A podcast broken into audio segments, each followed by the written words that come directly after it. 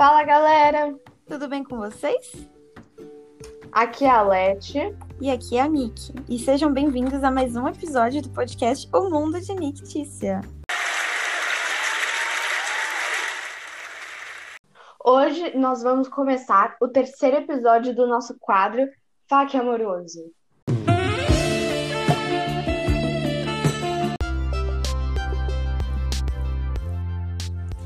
Hoje a gente trouxe duas convidadas. A jornalista Isabela Lins, que é colunista do Jornal da Cidade. E aí, espectadores desse podcast incrível. Queria, antes de qualquer coisa, agradecer as apresentadoras por me chamarem aqui. Fico muito feliz. E a terapeuta de casais Duda Vilela, que nos ajudará a interpretar e a nos aprofundarmos nos problemas apresentados nas cartas. Oi, gente, é um prazer estar aqui. Muito obrigada pelo convite, Nick Leti. Eu que agradeço pela presença de vocês. Vamos começar.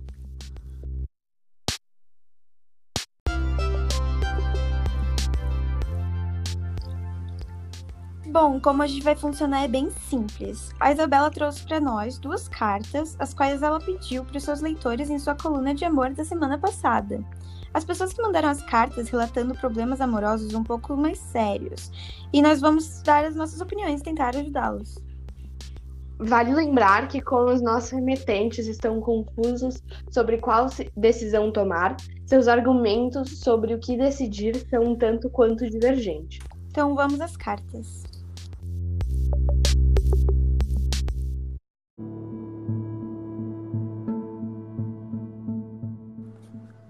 Carta 1. São Paulo, 8 de setembro de 2020. Prezado Jornal da Cidade, escrevo hoje para pedir o conselho do podcast Faque Amoroso. Me chamo HR e tenho 24 anos e curso faculdade de medicina.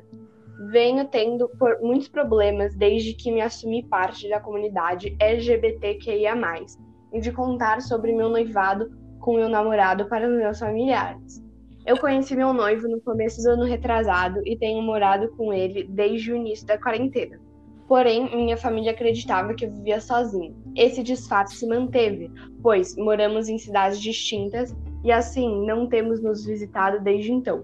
Foi pedido em casamento por ele nessa semana e aí o divisor de águas começou.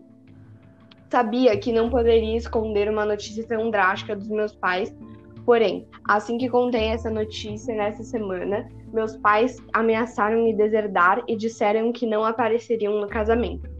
Toda essa situação me deixou muito triste e, obviamente, sou totalmente contra a posição deles.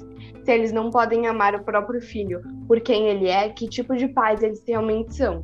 Além disso, homofobia é crime e essa é exatamente a prática que eles estão cometendo. Será que um homem que eu conheci há dois anos está disposto a passar o resto de sua vida comigo, assim como minha família sempre esteve? Ao mesmo tempo, meus pais são minha família e não quero desistir deles. Eles me criaram, pagaram boa parte da minha faculdade e também todas as minhas contas até os meus 20 anos. Então, de certa forma, eu devo a eles. Estou muito confuso em relação aos meus sentimentos e gostaria da ajuda de vocês. Meu noivo disse que me ama, porém não quer esperar a aprovação da minha família. O que eu deveria fazer? Ficar do lado da minha família ou do meu noivo? Grato, HR.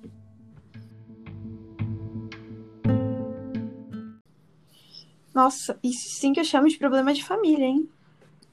Nem me diga, o que você acha sobre isso, Isa? Uau, que dilema! Bom, infelizmente isso é um problema enfrentado por muitos casais que fazem parte da comunidade LGBTQIA+. E, ao meu ver, isso é completamente inadmissível. É importante destacar que a homofobia é crime na Constituição brasileira desde o ano passado, além de que é um ato repugnante, principalmente quando vindo de pessoas próximas, como amigas e familiares. Com certeza. Importantíssimo.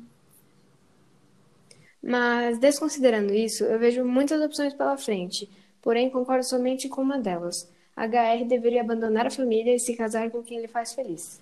E você, doutora, o que você pensa sobre isso? Bom, eu já discordo. Acredito que a família, por ter sempre apoiado ele, merece um pouco mais de consideração. Então, simplesmente abandoná-la seria um ato tanto quanto rude. Na minha opinião, a HR precisa sentar e conversar seriamente com sua família até todos chegarem a um acordo.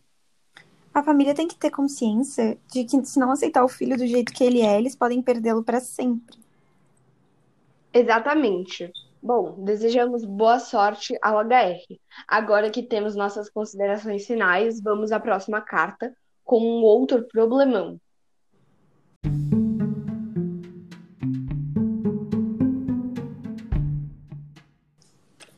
Carta 2, São Paulo, 8 de setembro de 2020. Querido Jornal da Cidade, com essa carta veio, venho contar sobre minha situação amorosa, ou melhor, sobre um grande problema que vem me atormentando há meses. Ano passado, eu fui passar um tempo na casa do meu tio, no Rio Grande do Sul, para prestar vestibular nas faculdades de lá. Meu tio estava viajando a trabalho, então ficou apenas eu e minha tia, esposa do irmão da minha mãe, na casa, que, por sua vez, tem mais ou menos minha idade. Seu relacionamento com meu tio não andava bem e estavam juntos apenas por negócios, pois eles tinham uma imobiliária. Com o tempo, acabamos nos aproximando bastante, talvez até demais. Afinal, eu passava a maior parte dos meus dias com ela, tanto que acabamos nos envolvendo romanticamente. Depois que realizei todas as provas, eu voltei para minha casa em São Paulo. Mantivemos contato, mesmo que distantes, mas nada sério.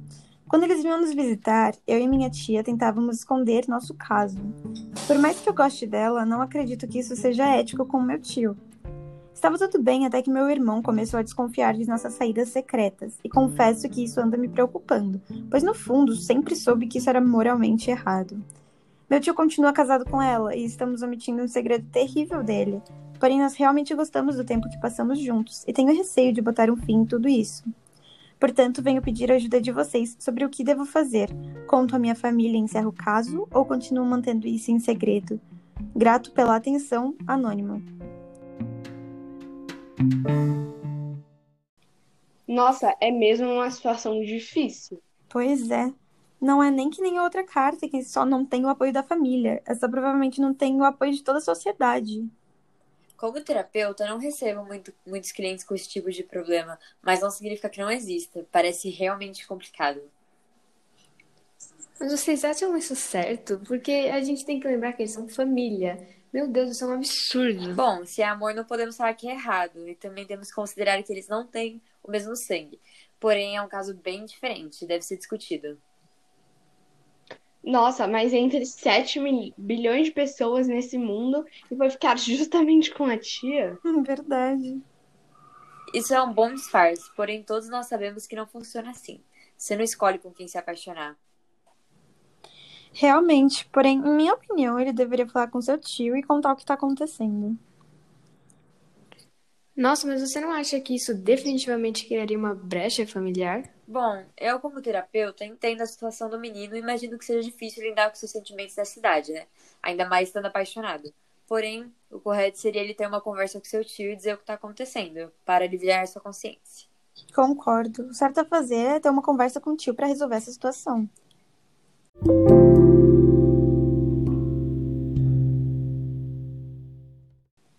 Bom, então o programa vai ficando por aqui. Que pena. Obrigada mais uma vez, foi muito bom conversar com vocês. Verdade, muito obrigada pelo convite.